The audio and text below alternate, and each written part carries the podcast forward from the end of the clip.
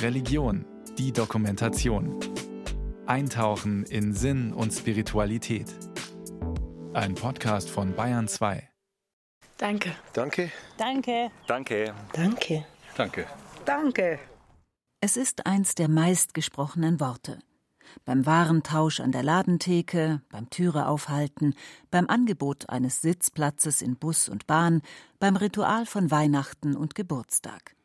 Oft schnell dahingesagt, wie das Abdienen einer Schuld, die halt beglichen werden muss. Oder als sozialisierter Zwang seit Kindertagen. Wie sagt man da? Danke. Die Dankbarkeit scheint zwar allgegenwärtig, aber oft genug auch widerwärtig. Erzwungene Dankbarkeit gegenüber den ungewünschten Geschenken von Onkels und Tanten hat bei so manchem Kind nur Verweigerung ausgelöst. Statt einem höflichen Danke erfolgte spätestens in Pubertätsjahren nur ein trotziges Schweigen.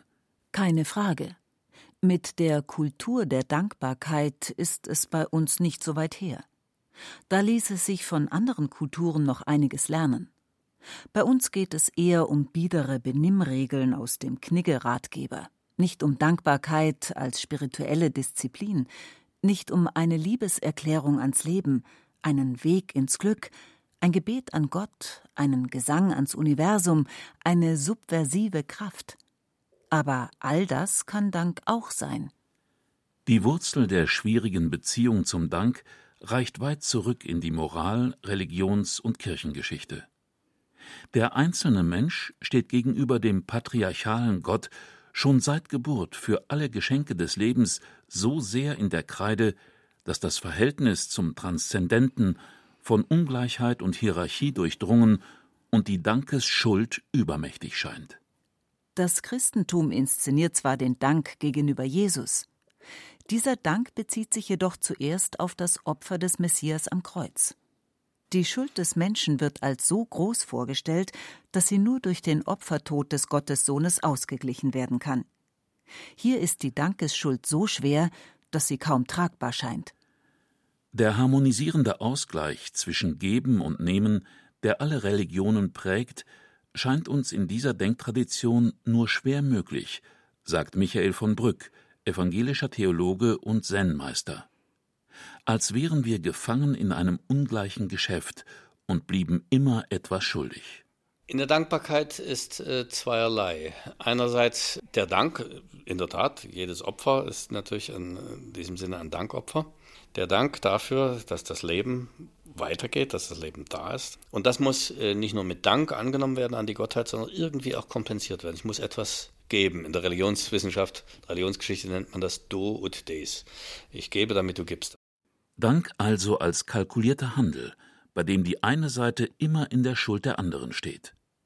Dank könnte aber auch etwas anderes bedeuten. Also dieses grundlegende Empfinden Leben ist Austausch. Und dieser Austausch wird in den Festen der Religionen zelebriert, ritualisiert. Und der Dank das Dankopfer, das Dankgebet ist eingebettet in diese Austauschritualistik. Denn der Mensch, äh, der sich nicht in diesen Austausch begibt, wird isoliert, trennt sich geradezu von den Quellen seines Lebens und vertrocknet. Wie anders haben das die indigenen Kulturen in aller Welt gesehen. Bei den Irokesen in den nordamerikanischen Langhauskulturen beginnt jeder Tag mit einem Ritual der Danksagung. In den Worten, die vor allen anderen kommen, bedanken sie sich für den Sonnenaufgang, den Mond, die Luft, das Wasser, die Erde, das Leben in all seiner Vielfalt, die Nahrung und ganz zuletzt den Mitmenschen keine Spur von Schuld, eher ein Feiern der Verbundenheit mit allem, was ist. Dieser Dank ist wie ein Mantra, eine Inventur. Es wird alles aufgezählt, das Dank verdient und die Gemeinschaft des Lebens aufgerufen, weil sie die Existenz des Menschen erst ermöglicht.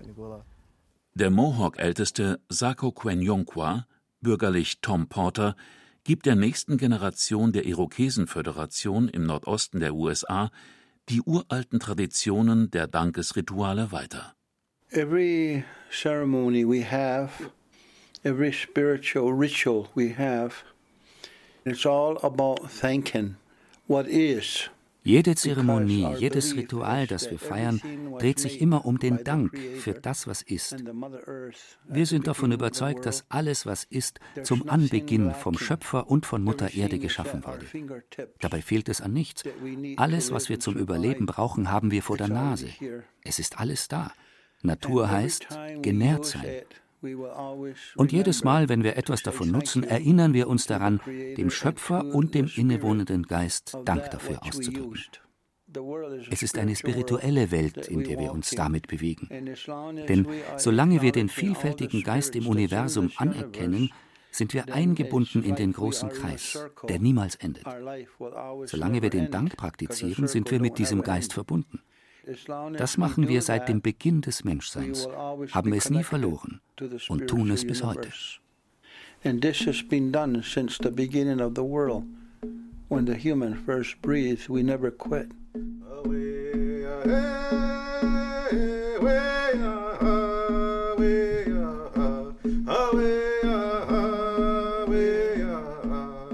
Fast alle indigenen Völker dieser Erde sprechen von den Original Instructions, den ursprünglichen Weisungen, die ihnen aus Urzeiten für ein gutes Leben überliefert sind. Dazu gehören neben dem Respekt für alles Lebendige die Wahrnehmung der Wirklichkeit in großen Kreisen und drittens eben die Grundhaltung der Dankbarkeit, in der alles wie ein großes Gebet zusammenfließt. Ein Dank, der sich aber nicht in dem Gefühl der Schuld an einen persönlichen Gott wendet, sondern in dem sich der Mensch wie in einem großen Gesang immer wieder neu in der Gesamtheit der Dinge verorten kann. In diesem Weltbild ist der Einzelne nicht getrennt und isoliert, sondern eingewoben in ein Lebensnetz. Theo Kessing Ghosthorse, Autor, Sprachforscher und Philosoph vom Prärievolk der Lakota in den USA, macht das deutlich, wenn er beschreibt, was in seiner Silbensprache im Wort für Dankbarkeit zusammenfließt. How do we say this? One would be wopila. Ein Wort für Dankbarkeit ist Wopila. Die Silbe Wo beschreibt alles, was sich Rundes außerhalb unseres Kopfes, unserer Augen, unserer Ohren und unseres Mundes befindet. Das geht von den runden Früchten, der Form der Bäume, über den Wind, der sich in Kreisen bewegt, bis zur runden Erde und hinaus in den Kosmos zu den Sternen. Es beschreibt eigentlich den universellen Geist. Pi steht für mehrfach oder vieles und La für Fragen. Dankbarkeit ließe sich also übersetzen als immer wieder begreifen wollen, dass alles ein großer Kreis ist. Diese Haltung des Respekts vor der Ganzheit macht dich buchstäblich gesünder, weil sie dir klar macht, wer du bist. Nicht nur als Person verbunden, sondern völlig eingebunden in eine Welt, in der alles in Beziehung ist. Da wird eine Dimension spürbar, in der Dankbarkeit kein Handelsgut, sondern das unsichtbare Gewebe ist, das die Welt zusammenhält und Menschen wie ein Lebensmittel nährt. Deutlich wird zudem, dass das Phänomen der Undankbarkeit eigentlich nur auftreten kann, wenn Individuen aus dem Gefühl der Verbundenheit in die Abtrennung von der Welt und die Isolation von den Mitmenschen gekippt sind. Es scheint, als bräuchte es bei uns neue Wege zu einer Kultur der Dankbarkeit. Der Theologe und Zen-Meister Michael von Brück plädiert dafür, die belasteten großen Themen von Schuld und Erlösung hinter uns zu lassen und eine zarte Praxis der Dankbarkeit zu üben, die auf die Achtsamkeit in jedem Moment baut. Das ist eine Frage der Aufmerksamkeit. Und dieses Genießen durch Achtsamkeit, das ist das, was wir lernen können. Wenn das unser unser Bewusstsein prägt. Wenn ich da nur ab und zu mal ein paar Minuten am Tag in so einem Zustand bin, dann verändert das mein Leben. Es werden die vielen beschwerlichen Dinge auch noch da sein und vielleicht auch wirklich schmerzhafte Dinge, aber auch dann immer wieder zu finden in diese kleinen Erfahrungen von lebendig sein. Das kann man lernen. Es können die kleinen Dinge sein. Ein bewusster Schluck Wasser, ein achtsames Lauschen in die Natur, aber auch ein neuer Blick auf die großen Geschenke des Lebens, die wir im Alltag so oft vergessen. Dankbarkeit aus dieser Perspektive ist eine aktive Haltung dem Leben gegenüber und entspringt der Einsicht, dass alles gegeben ist. Wir leben in einer gegebenen Welt, zu einer gegebenen Zeit, unter gegebenen Umständen.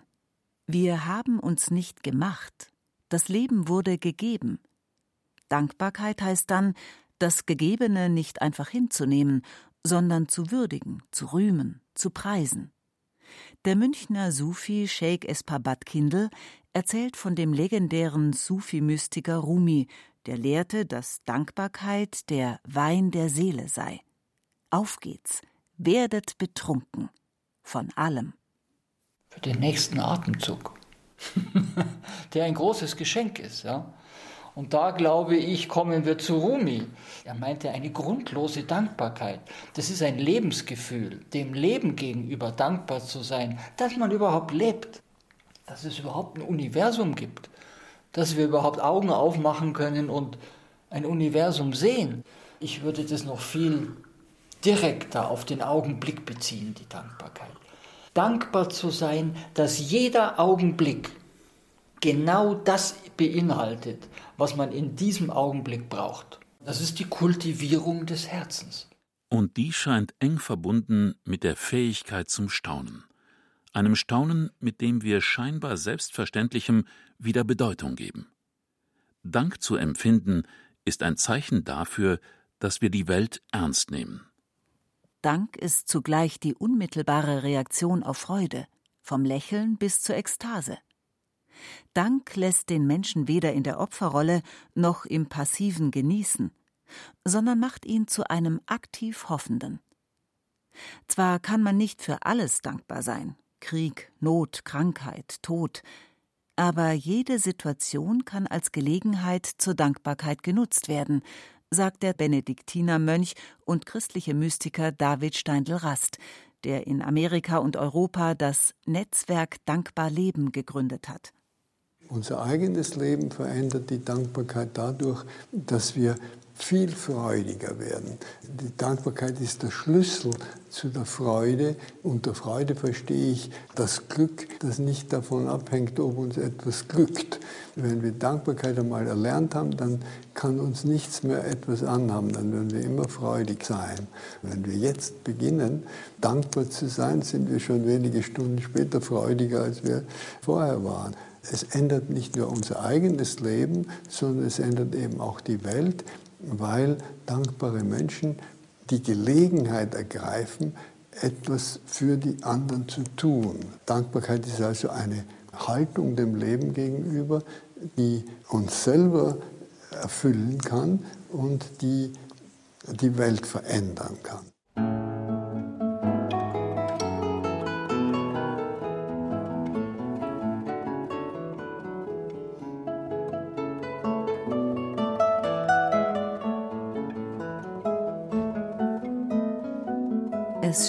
Als hätte keine Religion die Dankbarkeit für sich gepachtet, aber als würden alle spirituellen Disziplinen mit der Dankbarkeit beginnen. Ja, als wäre Dankbarkeit die Tür aus innerer Leere und Mangel herauszutreten und einen Weg zu gehen, der über Staunen, Freude und Glück in Fülle und Verbundenheit führen kann. Dann hielten wir den Schlüssel selbst in den Händen, sagt der Theologe und Zen-Meister Michael von Brück. Eine Grundhaltung der Dankbarkeit wäre die, dass man sich verbunden, abhängig von den Lebensprozessen erfährt und dies im alltäglichen Leben und dann natürlich auch im Ritual zur Geltung bringt.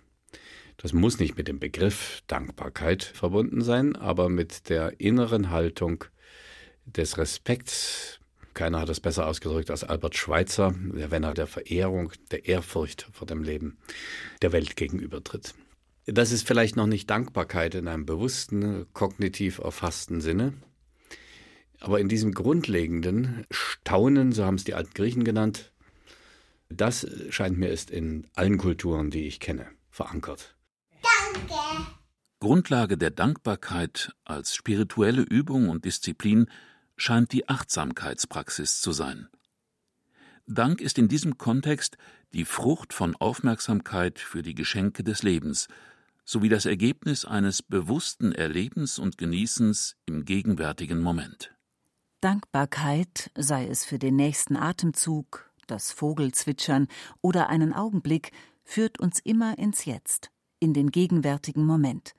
David Steindl-Rast. In der Vergangenheit war man dankbar, in der Zukunft wird man dankbar sein. Äh, wenn man dankbar ist, ist man immer im gegenwärtigen Augenblick und ist wach.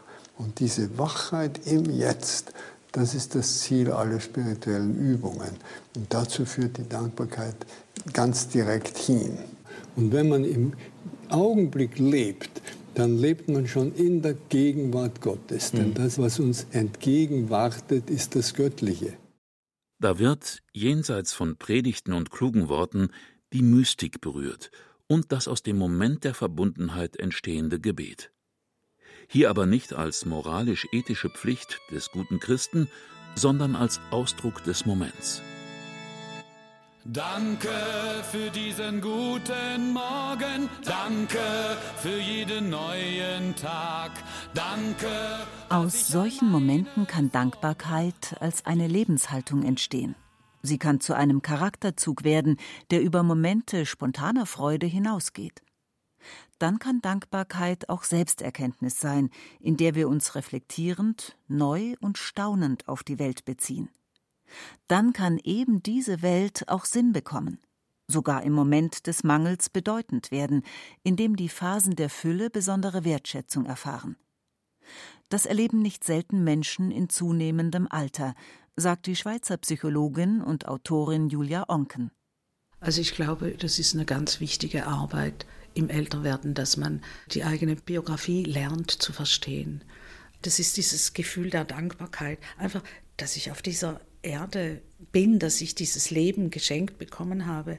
Und wenn man dann einfach plötzlich staunend vor einem aufgerissenen Himmel steht und sagt, so habe ich den eigentlich noch gar nie gesehen. Welcher Meister hat es hier hingepinselt im Moment für mich, dass ich das jetzt so sehen kann? Und das sind alles, denke ich, Momente, die vor allem eben im Älterwerden eine große Rolle spielen, dass man das Wunder des Seins langsam begreifen lernt. Der Mensch versteht, wenn überhaupt, meist erst rückblickend, was das Leben geschenkt hat, und sieht eine klare Linie in den Irrungen und Wirrungen der eigenen Biografie. Da kann mit zunehmendem Alter die Fähigkeit zur Dankbarkeit zunehmen. Und selbst im Umgang mit dem meist gefürchteten letzten Übergang spielt in der Hospizbewegung die würdigende Dankbarkeit für das Loslassen und der daraus entstehende innere Friede eine zentrale Rolle. Die Schätze können auf ganz unterschiedliche Weise eingesammelt werden, sagt die 80-jährige Anna Nagler aus Sulzbrunn im Allgäu. Jeden Abend vor dem Schlafengehen habe ich mir angewöhnt, all die Dinge mir ins Gedächtnis zu rufen, die Dankbarkeit in mir hervorrufen. Und das fühlt sich gut an. Das möchte ich auch am Lebensende. Den Überblick, ja, das war mein Leben und diese Dankbarkeit, diese Wertschätzung darüber, das ist mir ganz, ganz wichtig. Wertschätzende Dankbarkeit also als Bewusstseinsweg.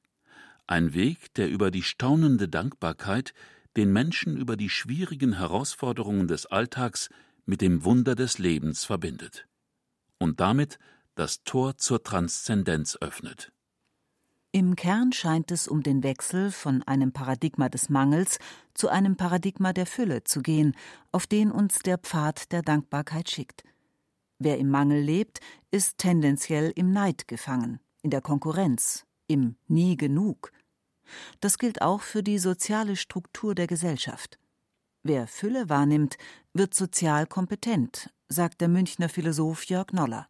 Also ich denke, dass Dankbarkeit sicherlich ganz zentral etwas damit zu tun hat, dass wir uns öffnen und auf den anderen zugehen. Dankbarkeit ist vielleicht sogar die wichtigste Form des menschlichen Zusammenlebens. Also Dankbarkeit setzt Öffnung und Schritte auf den anderen zu voraus. Dankbarkeit ist sicherlich ein Königsweg für eine kommunikative Gesellschaft, die nicht nur in Konkurrenzverhältnissen besteht. Ne? Indem wir in einer Gesellschaft dem anderen dankbar sein können, schätzen wir ihn sehr für seine freien Handlungen. In der Antike hat der Römer Cicero die Dankbarkeit als die Mutter aller Tugenden bezeichnet. Aus der Dankbarkeitstradition der nordamerikanischen Irokesenkonföderation ist das heute immer wichtiger werdende Zukunftskonzept erwachsen, das vorschlägt, jede Entscheidung darauf zu überprüfen, was sie für die kommenden sieben Generationen bedeutet. Es besagt, dass der Mensch so behutsam und dankbar über die Erde gehen sollte, als trete er bei jedem Schritt auf die Gesichter seiner Nachkommen. Von solcher Tugend sind wir weit entfernt. Zugleich aber entdecken die Aktivisten der globalen Zivilgesellschaft, denen es um Ökologie, Menschenrechte und soziale Gerechtigkeit geht, dass die Haltung der Dankbarkeit beim Widerstand gegen die Zerstörung des Lebens durchaus helfen kann. Wer bekräftigt, dass ihm oder ihr nichts fehlt, steigt aus dem Wahnsinn der Konsumgesellschaft aus. Denn diese Konsumgesellschaft wird getrieben von dem Grundgefühl des Mangels, der inneren Leere, die immer wieder mit neuen Produkten gestopft werden muss, welche doch nie satt machen. Joanna Macy, amerikanische Ökophilosophin, schlägt Aktivisten deshalb als simple Übung vor, sich daran zu erinnern, wofür sie dankbar sind. Denn dann werde Dankbarkeit zu einer subversiven Kraft. In the current political situation and economic in der gegenwärtigen politischen und wirtschaftlichen Situation ist Dankbarkeit revolutionär. Sie ist subversiv. Denn das dominante System will uns bedürftig. Die Grundbotschaft des Kapitalismus mit all seiner Werbung lautet, du hast nicht genug, du riechst nicht gut genug, du bist nicht schön genug, du fährst nicht das richtige Auto, du hast nicht das Richtige an. Und wir haben, was du brauchst, im Sonderangebot. Dankbarkeit hat eine befreiende Wirkung, denn die Botschaft an uns selbst lautet, ich bin gar nicht so bedürftig, ich liebe meine Welt und diese Welt braucht mich. Das ist ermutigend.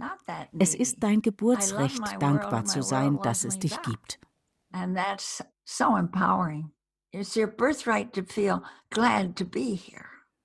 Die simple Schlussfolgerung lautet, wer sich dankbar im Universum zu Hause fühlt, macht weder den Fernseher an, noch geht er shoppen.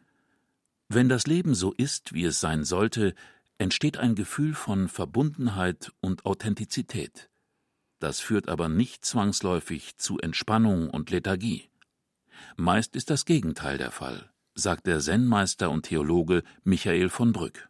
Wenn ich äh, dankbar bin und auf die Welt schaue, dann sehe ich, dass die Welt zerrissen ist und in Gewalt ertrinkt und versuche etwas dagegen zu tun. Das heißt, ich werde aktiv, die Verhältnisse zu verändern. Ich glaube, dass Dankbarkeit also nicht eine passive Haltung ist, ich lehne mich zurück und bin dankbar und lächle und genieße, sondern Dankbarkeit ist eine Motivation, eine Motivationskraft, mein eigenes Leben deutlicher und äh, selbstbestimmter in die Hand zu nehmen. Dankbarkeit bedeutet, ich werde mir der Potenziale bewusst, die ich habe, die ich vielleicht auch schon entwickelt habe, aber noch weiterentwickeln kann.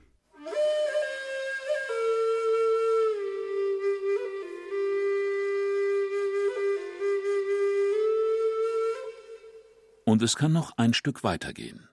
Seit rund 380 Jahren lautet der Descartesche Mythos der Moderne Ich denke, also bin ich.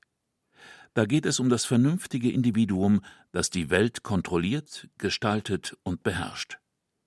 Mit dieser egoistischen Ideologie sind wir am Rand der Katastrophe gelandet. Eine andere Möglichkeit wäre, sich an die verborgenen Traditionen der dankbaren Verbundenheit in der eigenen Religionsgeschichte zu erinnern. Das könnte dann heißen, ich danke, also bin ich. Diese Haltung gibt es seit langem. Im Sonnengesang eines Franz von Assisi, in der liebenden Theologie eines Giordano Bruno, der dafür auf dem Scheiterhaufen starb, in Goethes dankender Naturphilosophie. Heute, in Zeiten der Krise, wird die Haltung in der Begegnung mit uralten Spezialisten der Dankbarkeit wiederentdeckt. Den indianischen Traditionen, die der undankbaren westlichen Welt eine vergessene uralte Weisheit anbieten. Einer ihrer Philosophen, der Lakota Theocassin Ghost Horse, sagt es so: I think therefore I am. Wow, this is such a lonely statement. Ich denke, also bin ich, ist eine so einsame Behauptung.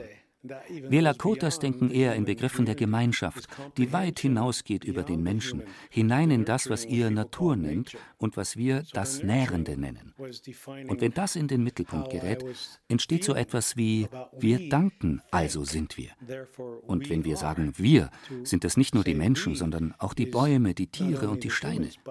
Dann bist du nie alleine, sondern ständig in der Kommunikation und im dankbaren Begreifen dieses großen Genährtseins. Wir beobachten die Natur und sie beobachtet uns. Beides passiert wechselweise.